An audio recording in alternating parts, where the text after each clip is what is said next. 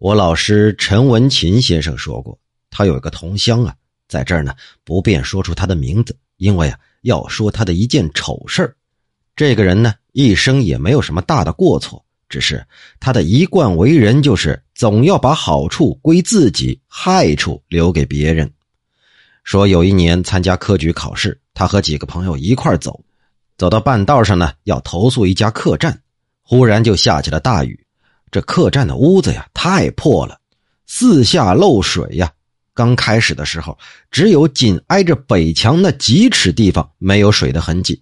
这人忽然就说了，自己着了凉，需要躺在遮风避雨的地方蒙上被子发发汗。大家都知道他这是装病，可也没什么理由让他移开。这雨呀是越下越大，大家伙就好像坐在露天里似的，淋着雨。而这个人呢，却是独自酣睡。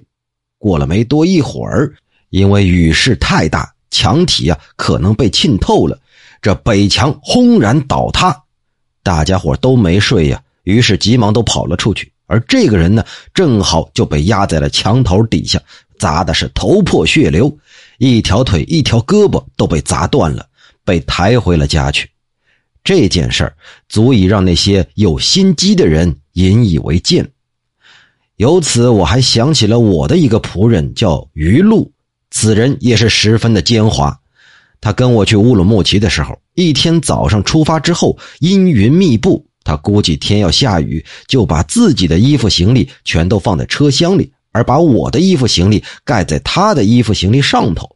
走了十几里路，天气忽然又放晴了，可这车轮呢，陷进了泥坑里。这泥坑里有水呀。泥水就从车子底下渗了进来，反而把他的衣服全都给浸湿了。